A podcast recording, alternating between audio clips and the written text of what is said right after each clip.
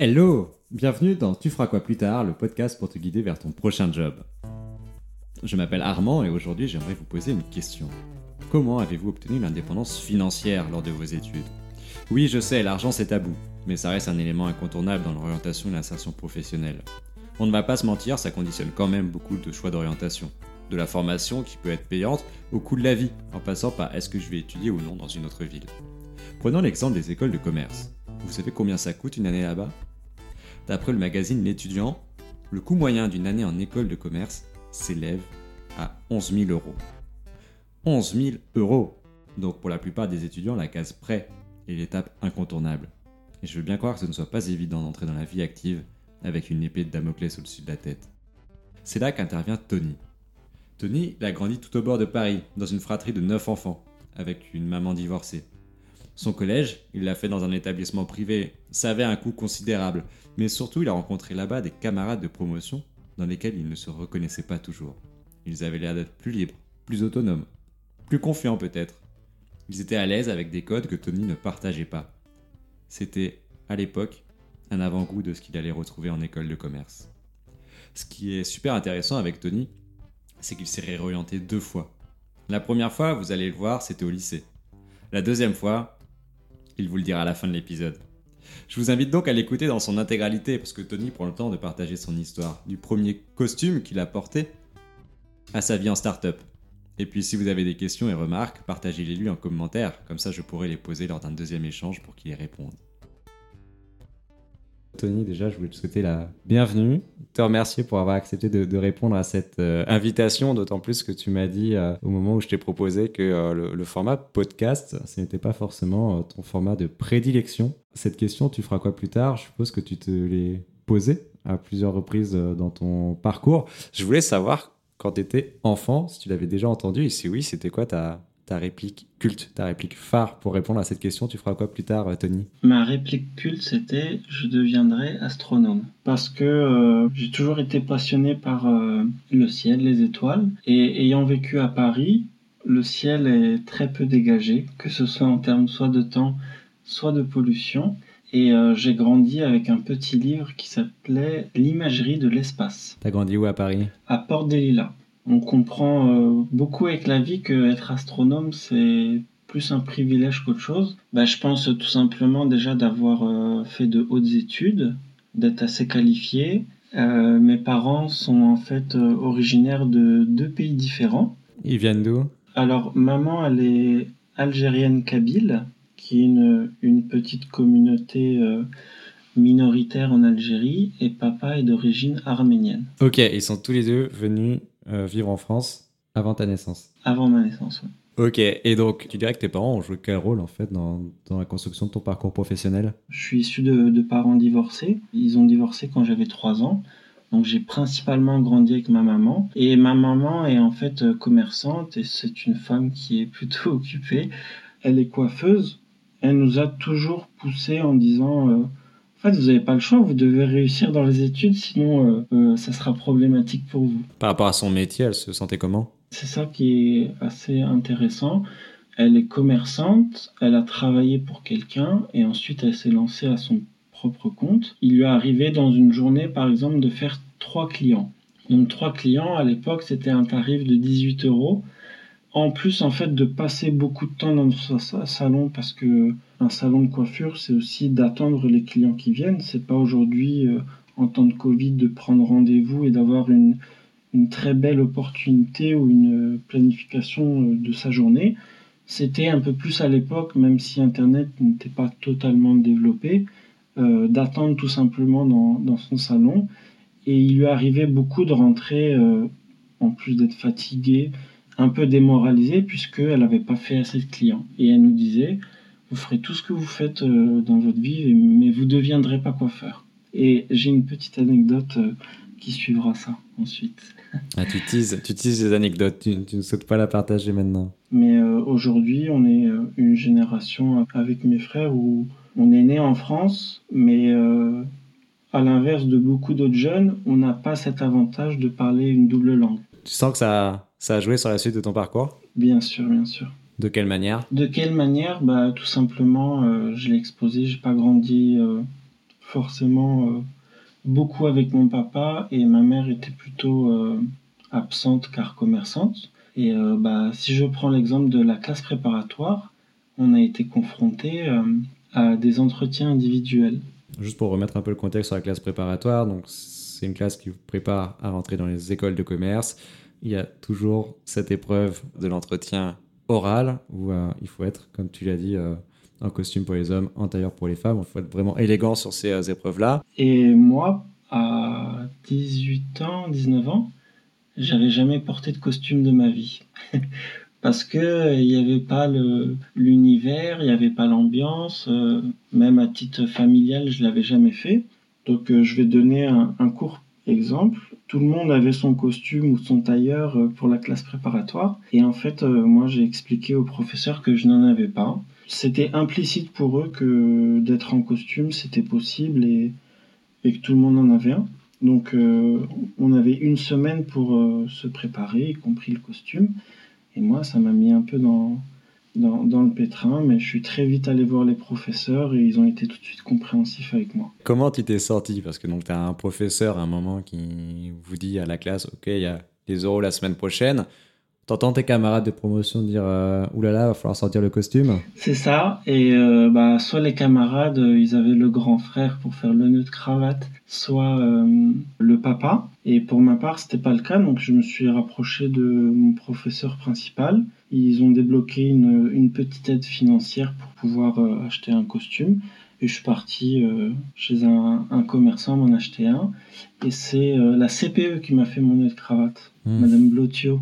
C'est grâce à elle d'ailleurs qu'on a pu entrer en, contact. Donc euh, j'en profite pour la remercier si jamais elle, nous écoute. Je fais une petite parenthèse avant de, revenir sur euh, ta vie en, classe préparatoire. Avant ça, tu as fait ce bac euh, qu'on appelle désormais SCMG, donc filière technologique professionnelle, plutôt management et gestion. Qu'est-ce qui t'a poussé à aller vers cette filière-là au moment où tu avais le choix entre une filière générale, d'autres filières euh, certainement technologiques. Qu'est-ce qui t'a poussé à aller vers là? Alors je vais détailler un peu mon parcours. Port des Lilas, comme je le disais, euh, c'est quasiment à la périphérie de Paris. Donc euh, j'ai fait un collège privé dans le 4e arrondissement. Ce qui est important en fait de souligner, c'est que mon lycée s'est choisi à la fois sur des critères financiers, mais aussi pour une spécialité qui s'appelait EASY à l'époque, qui veut dire Initiation aux sciences de l'ingénieur. C'est un lycée privé aussi C'était un lycée public. Donc il n'y a pas de critères euh, géographiques ou de, critères en fonction de l'endroit où tu résides C'était sur, euh, sur le dossier. D'accord, donc tu fais ton collège dans le privé, à la fin du privé, tes parents, enfin, je suppose que c'est plus ta maman qui te dit euh, hop, tu retournes dans le public C'était moi qui ai demandé à, aller dans le public, à la fois parce que je sentais que c'était très contraignant pour ma mère et, entre guillemets, elle nous le faisait un peu peser, mais aussi parce qu'il y avait un trop gros décalage avec les, les autres élèves. Qu'est-ce que tu entends par décalage? C'était des élèves très corrects, bien implantés dans la société et bah, c'était un peu compliqué de ne serait-ce que dans les codes à la fois sociaux, mais en termes d'activité, par exemple, moi, il m'était pas autorisé d'aller au cinéma au collège ou euh, il m'était pas autorisé de sortir, vous savez, sur le, on a tous connu ça, sur le carnet de correspondance, il y avait marqué euh, soit euh, demi-pension, soit externe. Ouais, demi-pension, tu manges à la cantine entre midi et deux, externe, tu manges, euh, tu te débrouilles. Et bah, ces gens étaient tous externes, donc c'était euh, libre choix de pouvoir sortir. Mais moi, comme je venais de Port des Lilas, c'était imposé que je sois en demi-pension. Donc euh, tous les copains disaient Oh, pourquoi tu sors pas bah, Je peux pas.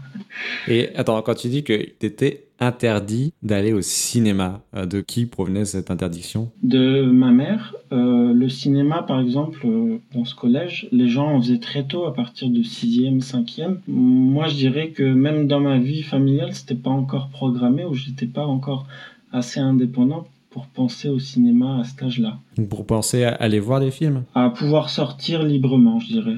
À avoir l'accord parental pour sortir 3-4 heures, quoi. Et euh, ça s'est même senti à l'époque sur euh, les téléphones portables. Donc, euh, comme c'était un collège assez aisé, du coup avec des frais de scolarité, tout le monde avait un portable. Et moi, j'avais une carte téléphonique où j'appelais ma mère une fois par semaine pour lui dire que j'étais bien arrivé à la station dans le métro.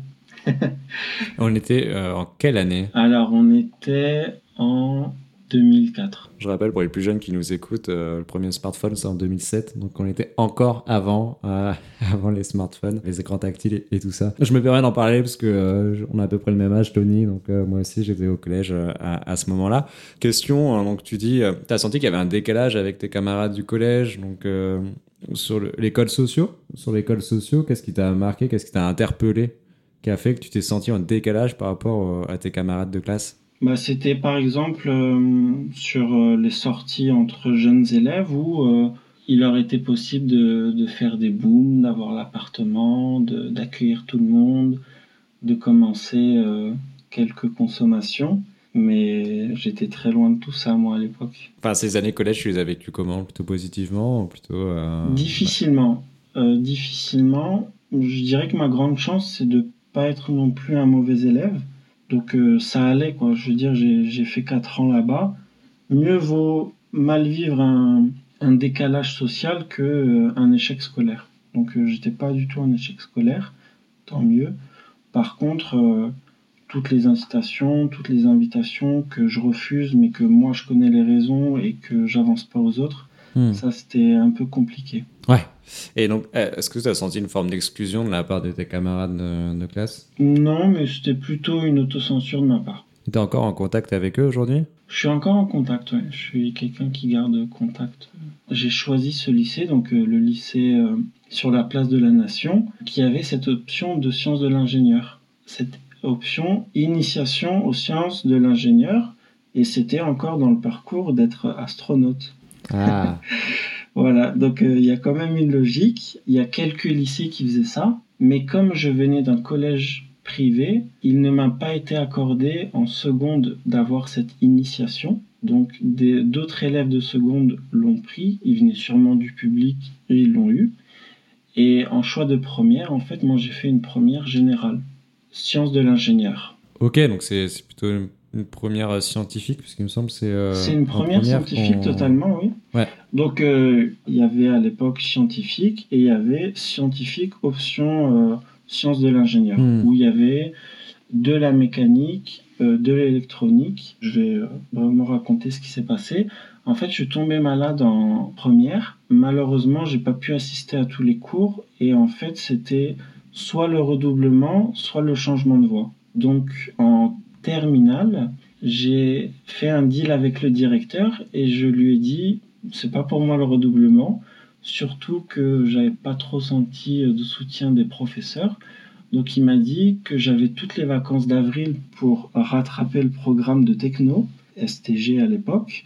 Et donc j'ai pris des classeurs d'élèves d'STG, j'ai bossé comme un dingue en avril. Et en fait les professeurs ont, euh, sur euh, 3-4 mois évaluer mon niveau et je m'en suis plutôt bien sorti parce que euh, bah, à la fois j'avais rattrapé beaucoup de retard mais je me suis aussi très bien intégré dans la classe. Donc attends, c'est en première, c'est à la fin de la première que tu rejoins la, promo de, de Bac Techno C'est ça. Donc en fait, j'ai pas fait un, ni un vrai parcours totalement scientifique, ni euh, euh, un vrai parcours technologique. Et pourquoi pas le redoublement? Parce que ça allait être les mêmes professeurs. Moi, j'aurais toujours continué dans la filière de sciences de l'ingénieur. Et comme j'avais pas trop senti de soutien, je voulais pas peut-être les recroiser, mais euh, aussi parce que c'était compliqué. Alors moi, j'ai une maladie qui à l'époque euh, se diagnostiquait vraiment pas très bien ou qui était très pas reconnue. Ça s'appelle la maladie de Verneuil. Et la maladie de Verneuil, ça crée euh, chez les personnes qui sont atteintes des grosses poussées de kystes, que ce soit les aisselles, le cou, dans l'aine par exemple de, de la jambe.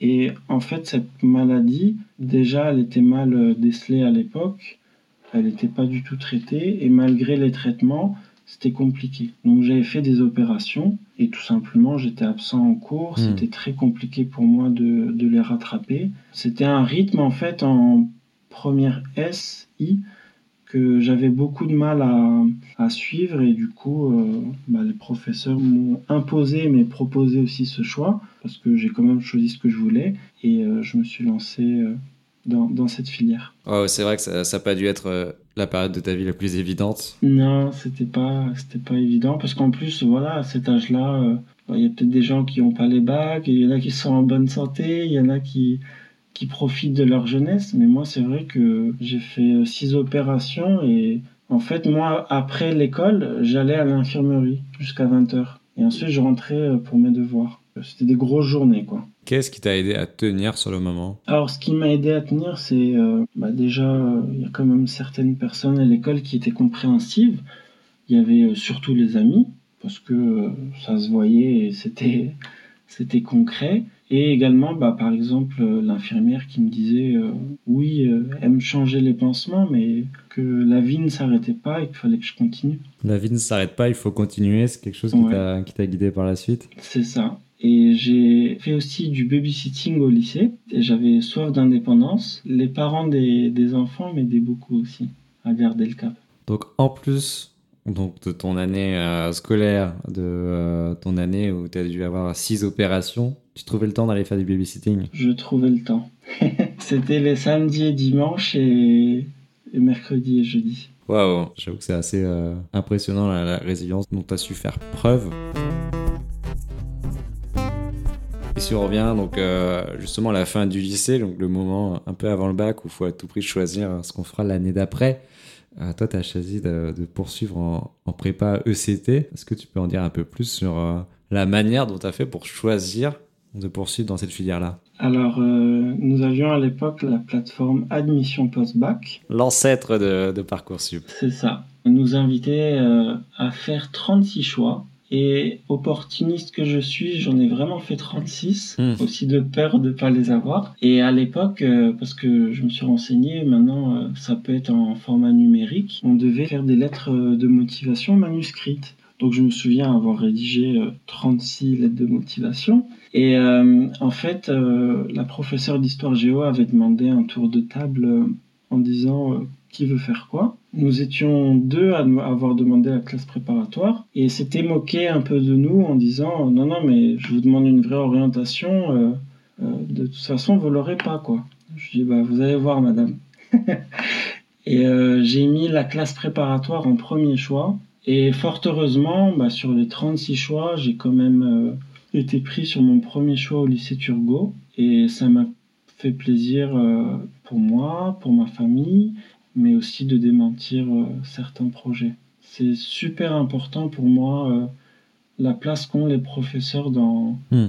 dans la vie des étudiants. Si on retourne à, la fin de, de, ton lycée, donc, où tu as mis une croix sur euh, ton choix de devenir astronome lorsque tu as basculé dans, dans, la filière STMG, tu te retrouves au lycée Turgot dès la fin de, de ton baccalauréat. Là-bas, donc c'est une classe préparatoire de deux ans. Tu euh, aspires à, rejoindre donc une école de commerce à ce moment-là? C'est ça. Sans pour autant trop trop en savoir parce que en fait on, connaissait plus euh, prépa de nom, mais euh, on ne savait pas à quoi s'attendre pour la suite. On nous a juste dit que c'était très intéressant et que comme c'était le plus général, entre guillemets, autant tenter la prépa, voir si on a sa chance pour ensuite potentiellement se réorienter, mais ne pas commencer une orientation pour ensuite demander une prépa. Dans ce sens, souvent, c'est beaucoup plus compliqué. Ouais.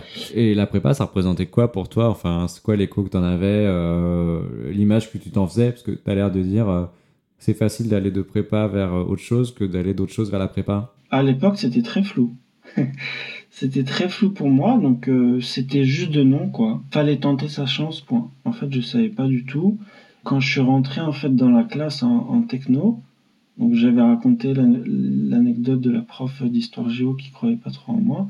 Ben, le premier jour où je suis rentré dans cette euh, classe de techno, il y a un jeune homme qui dit euh, Ah, t'as fait une erreur, euh, t'aurais pas dû revenir ici, tu vas finir au chômage. C'est au lycée qu'on te dit ça? Au lycée, ouais. Ben, je me suis dit, mais c'est incroyable. Faut croire que en soi, en fait. Tant que oui, on reçoit pas les notes, les échecs, etc. Bah déjà, je trouve ça incroyable de, de vendre autant de démotivation mais aussi euh, c'est pas parce que je tente quelque chose ou que j'ai une vision que les gens doivent se permettre de la salir quoi. En fait, tu as ressenti un poids, une forme de pression aussi de la part de tes camarades de, de classe qui n'avaient euh, pas forcément une image très reluisante de ce qu'était ce, ce, bac pro. Exactement. Et moi, c'est ce que je fais euh, à titre personnel, c'est que je vais dans, bah, toujours dans ce même lycée pour dire aux, aux jeunes, non, non, c'est pas une filière où on est réorienté et entre guillemets, euh, on vous impose ça et vous subissez votre choix. Vous avez plein d'opportunités. C'est juste euh, deux années où il faut travailler. Mais si vous vous donnez, euh, croyez-moi, il y a, y a un avenir pour vous, quoi. Et c'est le terme voie de garage, c'est l'expression voie de garage. Enfin, moi, ce qui me désole, c'est de me dire, il y a des étudiants aujourd'hui qui vont dans un parcours et qui se disent, j'y suis par dépit, j'y suis par défaut et j'y suis parce qu'on m'a dit d'aller là parce qu'il n'y avait pas d'autres possibilités pour moi. Et je trouve que c'est dévastateur. C'est dévastateur et déjà, bah, on n'a qu'une seule enfance, qu'une seule jeunesse. Bah, beaucoup disent euh, ton comportement euh, dépend de euh, ton enfance, l'histoire de tes parents, comment tu as grandi, etc. Bah, comment cette période peut être aussi noire et aussi mauvaise? C'est dommage. J'essaie en tout cas de donner par mon exemple, parce que j'ai pas tout réussi non plus, mais j'essaie de leur dire que il y a eu des moments où j'ai dû faire des choix, mais j'ai aussi dû être maître de ma vie. Et franchement, des fois, ça a payé. Je fais un petit saut dans, dans le temps, et ça fera certainement écho à ce que tu es en train de dire en ce moment. Comment est-ce que tu as fait, Tony, pour trouver ton tout premier job? Bah, Faire une école de commerce, c'est très vendeur, c'est beau, c'est bien, mais euh, faut, en fait, faut déjà être préparé. Et quand je dis faut déjà être préparé, un élève comme moi qui débarque, entre guillemets, euh, qui sait pas encore nouer sa cravate, qui découvre un monde professionnel auquel il n'est pas présenté, et euh, même de faire son premier CV, sa première lettre de motivation, mais surtout de postuler dans le vide, sans aide, sans conseil, ça a été super compliqué. Je me souviens m'être retrouvé en entreprise, euh, je savais pas ce que c'était une copie cachée, euh, j'avais peur d'envoyer tous les mails à, à, tout le monde. personne. Enfin, il y a des paramètres, des filtres, des importances, euh, etc. Ce que j'aimerais dire, c'est que je pense qu'il y a des gens qui sont euh, plutôt bien préparés à l'école de commerce. Et ça se ressent, par exemple, le jour où ils postulent à la fin de l'école, euh, il y a des amis qui aident, il y a peut-être les parents, il y a du réseau. Moi, c'était pas trop le cas. Moi, euh, j'ai pris Strasbourg et je l'avais mis en premier choix tout simplement par euh, critères financiers. C'était la moins chère des provinciales à l'époque. j'ai obtenu un prêt étudiant auprès d'une banque. donc, si je fais le calcul, ça faisait 22 500 euros pour les trois ans j'ai demandé 25 000 euros auprès d'une banque. Et euh, je ferai un remboursement euh, sur 8 ans. Arriver dans une nouvelle ville avec un crédit étudiant à son dos, donc pas euh, aidé de ses parents, hmm. et je veux dire, ça fout un peu plus de pression que d'aller en école de commerce et de partir faire la fête, quoi.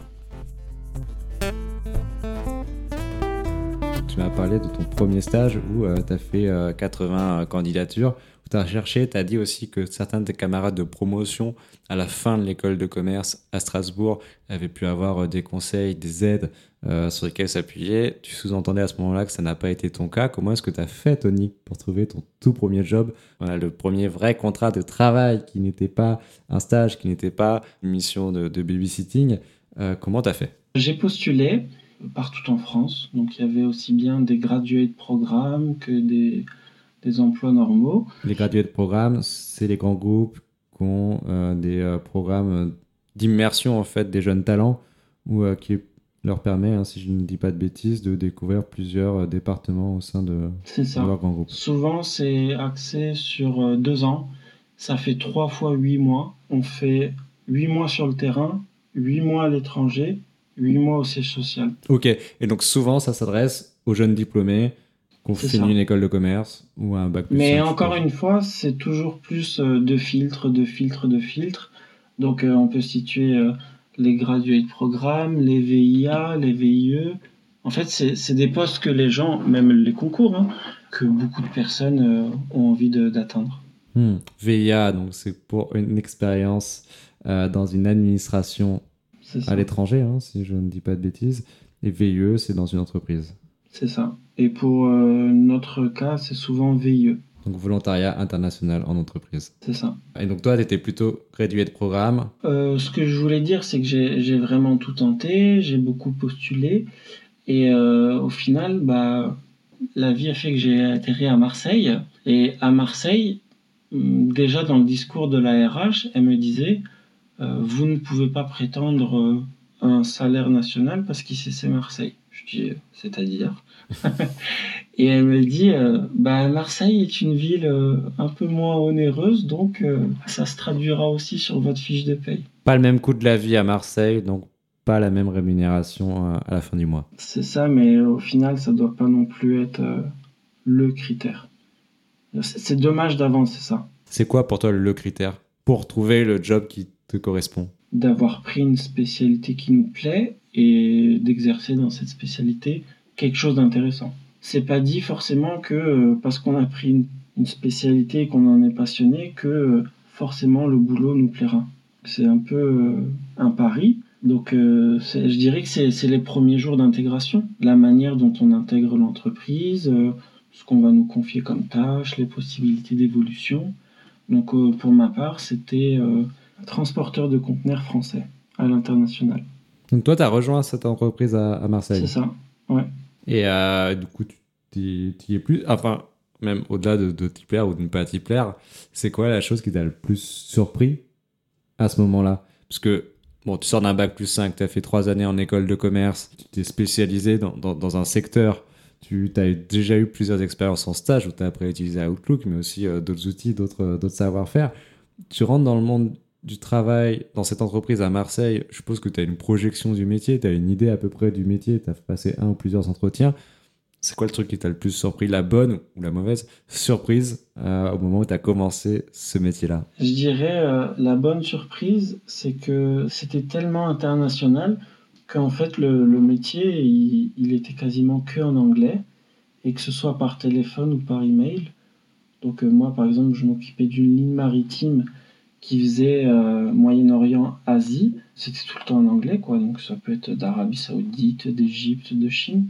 Ça, j'ai trouvé ça très intéressant. Donc ça, c'est vraiment quelque chose qui t'a plu quand tu as, commencé mm. à, travailler? Ce, caractère international, et aussi parce qu'on est une génération où, entre guillemets, le voyage s'est démocratisé.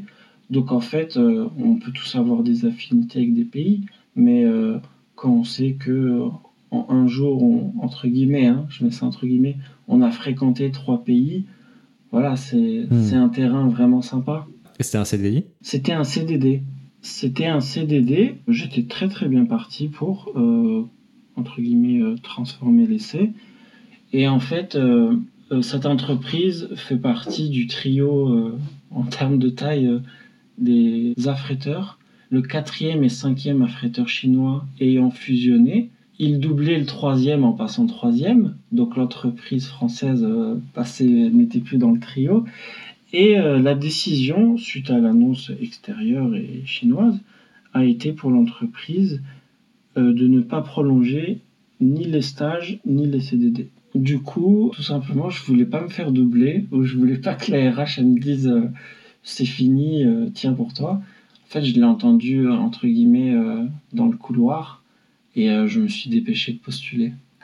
et du coup, tu es parti vers quoi? Je suis parti euh, dans une start-up qui euh, fait de l'Airbnb à Paris. Avant même de, rejoindre cette start-up en, en Airbnb, c'était quoi un peu tes critères de recherche? Là, tu étais dans un grand groupe, tu étais sur de l'international. Voilà, et bah, c'est très intéressant ce que tu dis. Mon stage s'est fait dans une grande entreprise. On va dire qu'il y a beaucoup de personnes qui m'ont défendu, mais euh, c'est aussi le préjugé qu'on peut avoir que la grande entreprise, c'est la sécurité.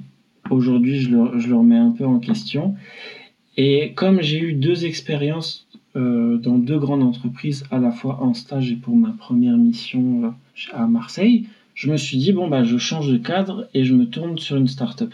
En fait, je voulais voir autre chose en termes d'organisation et de taille. Tu voulais découvrir un autre type d'environnement, tu avais été en grand groupe, donc tu cherchais une start-up, tu, tu, retournes à la case départ à Paris.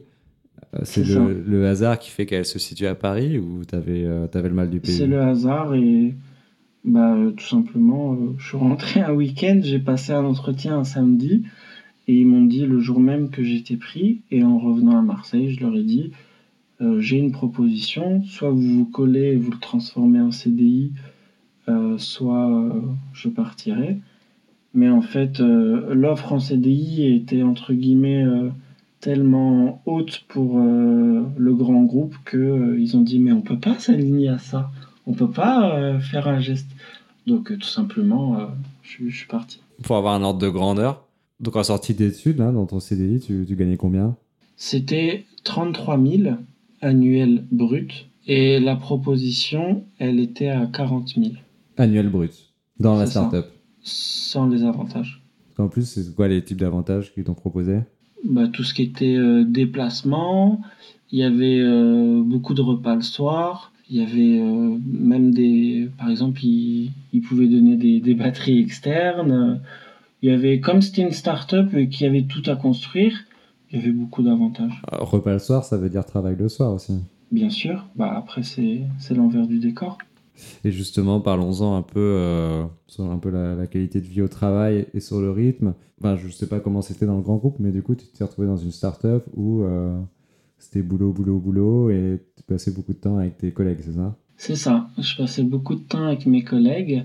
En fait, j'ai appris quelque chose, mais par une autre expérience. C'est qu'il y a un jour un manager qui m'a dit quand les choses sont bien faites, elles rentrent dans un temps imparti de travail. Donc, quand on dit de travailler de 9h à 18h, X jours dans la semaine, et que la personne s'y tient ou ne dépasse pas trop ou ne, ne, ne part pas trop tôt, c'est que ça se tient.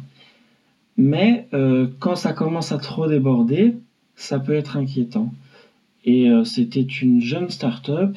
Aujourd'hui, je pense qu'ils doivent être 150 euh, dans le groupe. Moi, quand j'étais arrivé, j'étais le septième. Donc en fait, il y avait vraiment tout à construire. Après, là où je voulais en venir, c'est que euh, oui, oui, on se voyait le soir, mais même les managers et surtout les dirigeants demandaient beaucoup de dévotion. Mais c'est leur bébé à eux, c'est pas le nôtre. Donc faire 8 heures jusqu'à je ne sais pas d'heure et sans compter euh, les week-ends, ça va un moment. Après, euh, je pense qu'il faut penser à soi. Ouais, l'entretien d'embauche le samedi, il vaut mieux s'en méfier, c'est ça? Bah, c'était ma seule opportunité, je pouvais pas faire autrement. Mais euh, oui, oui, après, c'est.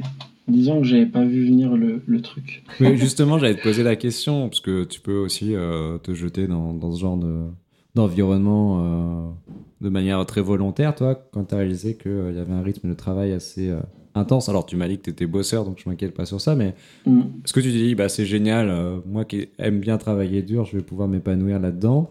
Ou est-ce que tu t'es dit, euh, un peu, je pense que c'était arrivé vers cette conclusion à un moment, c'est pas mon projet, c'est le leur et, euh, bah, En fait, pour situer les choses, dans les premiers temps, oui, c'était beaucoup, on me donne beaucoup de, de cartes blanches, je suis assez autonome dans mon travail, on me surveille pas bah, je fonce quoi. Donc euh, j'y vais, je prends les objectifs, euh, j'essaye de les atteindre. Soi-disant, on me disait, comme ton salaire est élevé, il faudra attendre après le premier du mois pour être payé. Sauf que j'attendais beaucoup et je trouvais plus trop ça légal euh, de me faire croire que parce que j'avais un salaire important, quand d'un côté le soir on voit que il y a des grands repas, des grands mmh. bouffes, des grands, des grands festins, mais que d'un autre côté il faut serrer la ceinture pour recevoir son salaire. C'était, c'était pas cohérent pour moi. Voilà. Et du coup, un beau jour, tu as décidé d'en aller Ouais, j'ai décidé de partir. Et euh, tout simplement, bah, je travaillais beaucoup. Je disais pas que non plus j'appréciais pas, hein. j'appréciais. Mais en fait, j'ai une remarque euh, d'un des dirigeants qui m'a dit Oh la vache, euh, ton pantalon, entre guillemets, ne tient même plus sur toi. T'as maigri, quoi. Bah, en fait, je me suis rendu compte que je travaillais beaucoup. Bon, après, je tiens à dire, c'est pas pour des dépressions, hein. c'est parce que je suis costaud. c'est pour ça que je maigrissais. J'ai transformé le gras. Et du coup, euh, tu as, décidé de partir dans, un autre, euh, dans une autre entreprise. Aujourd'hui, de manière très, très rapide, si tu devais expliquer ton, métier à tes grands-parents, tu, tu, dirais que tu fais quoi? Aujourd'hui, je travaille en supply chain. Euh, je m'occupe du plan de transport, de transport qui se font par camion. Et en fait, l'entreprise, en tant que centrale d'achat, achète des fournitures qu'elle va revendre tous les acteurs du public. Donc ça peut être une seringue pour un hôpital, à la moto pour la gendarmerie. La grande mission de cette entreprise, c'est de stocker annuellement les matériaux pour tout type de, de, de compte public pour pouvoir les, les livrer soit au compte-goutte, soit en temps réel. Par exemple, quand on reçoit une marchandise, comment faire pour la stocker, où la stocker, voir s'il y a une stratégie, par exemple, si on le met au fond de l'entrepôt, c'est peut-être que cette marchandise, elle y est bien parce qu'elle est peu utilisée. On arrive au, terme hein, bientôt de, de l'échange. Moi, j'ai encore quelques petites questions à, te poser, Tony. Tu as dit que tu faisais beaucoup de retours d'expérience, de conseils auprès des euh, étudiants qui étaient en classe préparatoire ECT. Moi, je voulais savoir, euh, parce que maintenant, tu as plusieurs années d'expérience, ton toi d'aujourd'hui, retourne parler à ton toi d'hier, celui qui était à la veille de, contracter son prêt étudiant pour euh, aller en école de commerce, celui qui était au milieu de ses études, on va dire. Ça serait quoi le conseil que tu lui donnerais? En fait, quels que soient les discours, euh, de croire en soi et de croire aussi que les, les limites, elles peuvent certes venir de l'extérieur, mais les premières limites à, à pas bloquer, c'est celles qui viennent de nous-mêmes, de l'intérieur. Ne pas se freiner, aller au bout des choses et apprendre de ses erreurs. Ça me fait penser, je rebondis très très tardivement dessus, mais tu as dit à un moment, je crois que c'était quand tu parlais de ton expérience au collège, que tu avais fait preuve de beaucoup d'autocensure à ton égard? Est-ce que tu peux en dire un peu plus sur ça? Comment, avec le recul, tu as pris conscience que tu te censurais toi-même sur certains aspects de, ta personnalité ou tes aspirations professionnelles? Comment est-ce que tu en as pris conscience et comment est-ce que tu as mis en œuvre une manière pour euh, t'en dégager euh, Je vais parler de ma vision, je dirais à l'époque un peu simpliste, qui est euh, faire des études pour gagner de l'argent, mais de rien voir autour. moi, mon exemple, c'est j'ai pris un crédit étudiant pour me payer mes études, pour avoir un retour sur salaire. Il y a un ami à moi de ce collège avec qui j'ai gardé contact. Il a décidé de faire un crédit pour voyager et travailler à l'étranger. Et je trouve qu'aujourd'hui, c'est tellement plus intelligent de sa part euh, d'avoir fait des stages à Milan, en Angleterre, en Thaïlande, à Amsterdam. Et en fait, c'est ça l'autocensure que je me suis fait, c'est que je me suis dit, le plus important, c'est que j'ai un travail. Mais au final, ça définit pas où, euh, comment, qu'est-ce que je vais manquer. Et euh, moi, j'ai trouvé ça très admirable de cette personne d'être aussi adaptable à tenter des choses à l'étranger. C'est sûrement pas facile pour lui, mais aussi il a pris un crédit pour euh, tenter sa chance et, voilà, je trouve ça très très admirable de sa part. Avec le recul, tu te dis peut-être que tu aurais pu euh, faire autrement, renforcer le volet international C'est ça, mais euh, je me suis vengé, j'ai beaucoup voyagé, donc on va dire qu'il n'y a pas autant de distance que ça. J'ai peut-être plus récupéré sur le, le côté touristique. Mais finalement, pour en revenir sur ton autocensure au collège, à l'époque, tu disais euh, trouver un emploi pour gagner de l'argent. Aujourd'hui, tu te dis, euh, suffit pas seulement de gagner de l'argent, il faut aussi trouver un épanouissement, en l'occurrence euh, dans, dans, le voyage pour toi, dans, dans le tourisme, dans, dans, les expériences à l'étranger, mais aussi d'autres aspects qui sont importants dans notre vie, vie pro, mais aussi vie au sens large, euh, qu'il faut prendre en considération, qui sont pas seulement la rémunération, mais qui peuvent être d'autres éléments. C'est ça. Et bah, je vais donner quelques exemples sur le fait de travailler. Le travail, c'est important, c'est une valeur essentielle, mais euh, ça ne doit pas nous priver de nos liens familiaux, sociaux, de sortir, de respirer, de d'avoir le droit à la déconnexion, de ne pas regarder ses mails à 23 heures ou de faire des vrais week-ends. Et ça ne veut pas dire aussi que euh, parce qu'on a un travail et parce que ça nous maintient, si malheureusement on s'y plaît pas, qu'on reste dans ce travail en se bloquant, en se disant Ah, mais je sais pas euh, ce qu'il adviendrait si euh, je lâche ça alors que je suis pas heureux, etc. Je dirais, euh, des fois, faut tenter le risque, faut avoir peur, mais faut pas se limiter à juste avoir un travail pour, pour payer ses factures. Faut, faut avoir un minimum d'épanouissement. Je dis pas qu'il faut l'avoir dans tous ses travaux. C'est important en fait de pas dire euh, c'est parce que j'ai un travail que euh, tout va bien pour moi, même si ça va pas bien au sein de l'entreprise, etc. On connaît les managers toxiques, etc., euh, etc.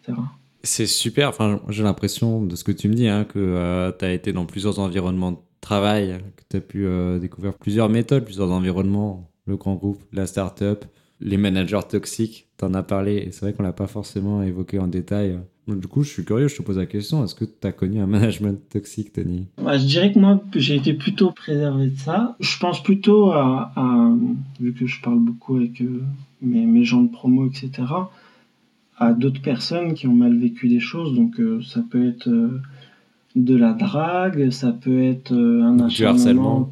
Ouais, voilà, ça hmm. peut être beaucoup de travail, ça peut être je, suis le premier venu, mais je reçois pas la première opportunité, c'est le dernier qui l'a. J'ai l'exemple, par exemple, en, banque d'un ami à moi qui est rentré à 31 000 euros annuels. Cinq ans après, la personne qu'il formait, alors que lui, c'était le meilleur niveau dans son équipe, la personne qui est rentrée, elle est rentrée à 41 000. Et le monsieur, tout simplement, il a dit que c'était toxique parce qu'il comprenait pas la politique de l'entreprise il se retrouvait à former quelqu'un pour lequel il était payé 10 000 euros de moins annuellement. Je trouve que c'est assez violent en fait. Ah ouais, non, mais je suis d'accord avec toi. Après, je dis pas que l'ancienneté fait, fait toujours tout, mais euh, là, c'est quand même euh, un écart pareil. Euh, ça veut dire que la, personne n'avait pas évolué aussi en termes de rémunération au fur et à mesure de son, son parcours dans l'entreprise. Mais surtout qu'il en était bloqué. Je dirais qu'en entreprise, en fait, on, bah, c'est un reflet de la vie qu'on a tous les jours, parce qu'il y a des interactions, il y a des conflits, il y a de la politique, il y a celui qui va se mettre en avant, il y a celui qui se défonce pour euh, bien faire et l'autre qui essaie d'en faire le moins possible. Donc au final, euh, voilà, faut juste ne pas se laisser faire, ne pas se marcher dessus, même si on est dans une période difficile d'emploi. C'est pas parce qu'un jour on, claque la porte que euh, on est résumé à rester au chômage ou à rien trouver quoi. Et je te pose euh, une dernière question, Tony. Je l'ai déjà posée. Enfin, c'est pas forcément moi qui te l'ai posée, mais on l'a évoqué. Aujourd'hui, quand je te demande tu feras quoi plus tard, tu me dis quoi? J'ai fait beaucoup de privé. J'ai fait une start-up. Là, je suis dans une structure publique. Et en fait, avec ce Covid, ça m'a beaucoup fait réfléchir. Donc, euh, j'ai beaucoup télétravaillé. Et euh, j'ai tenté en fait le, le concours de directeur d'hôpital. C'est un début d'engagement pour moi et euh, je ne manquerai pas de te tenir au courant euh, début octobre. Sachant que les épreuves se sont bien passées en plus. Bon, bah, je, je te souhaite d'avoir des bonnes nouvelles de ce côté-là. Je vous décrivais qu'en fait, ma mère était commerçante, coiffeuse et qu'à l'époque, tout était très compliqué pour elle, ne serait-ce que dans l'éducation de ses enfants ou subvenir à ses besoins et eh ben, il s'avère que la chance tourne et qu'aujourd'hui euh, tout se passe bien pour elle, que euh, plusieurs salons sont ouverts. Et au final, euh, c'est devenu une référence dans son métier. Donc, comme quoi, les belles surprises peuvent arriver avec le temps et la patience. Bah, c'est un message très fort que tu nous partages là, Tony. Mm. Tu as, donné. as distillé même plusieurs conseils tout au long de, de l'échange qu'on a eu. Je retiens le travail, je retiens la confiance en soi. Et je pense que la confiance en soi, c'est le, le, maître des valeurs. Je dirais même dans les relations amoureuses, on est toujours plus attiré par quelqu'un qui a confiance en soi que le contraire. Donc la confiance en soi, pour moi, fait vraiment tout. Ça, ça joue énormément. Après, c'est vrai que c'est souvent euh, la formule magique. On parle de confiance en soi, on, ne nous explique pas forcément comment, euh, comment l'acquérir, mais ça sera l'objet euh, d'autres ressources qui seront peut-être partagées. Mais en tout cas, euh, au-delà même de la confiance en soi, euh, je pense qu'il y a quelque chose de très important que tu as dit et que je souhaite soulever, qui est euh, d'être la première personne à miser sur soi, d'être la première personne à croire en soi, parce que tout au long de son parcours, on va être amené à rencontrer des gens qui vont dire ah non, tu veux faire ça vraiment? T'es sûr de toi Qui vont douter en fait de, nous, qui vont, même si parfois elles veulent bien faire, elles vont mobiliser parfois des, des, des, obstacles. Elles vont dire c'est peut-être pas fait pour toi, c'est pas le moment c'est pas maintenant qu'il faut le faire, euh, t'as pas encore les épaules euh, pour. Et euh, pour autant, soyez les premiers à croire en vous. C'est la première étape en fait avant de vous lancer dans un projet, que ce soit un projet professionnel, que ce soit un projet peut-être sentimental, mais que ce soit en tout cas pour construire la suite de votre parcours. Donc on a parlé du travail, on a parlé de la confiance en soi et aussi tu as dit de la patience. Hein, parfois, on ne sait pas ce que l'avenir nous réserve. Euh, c'est ça. Euh, Je prends pour exemple notre lycée Turgot.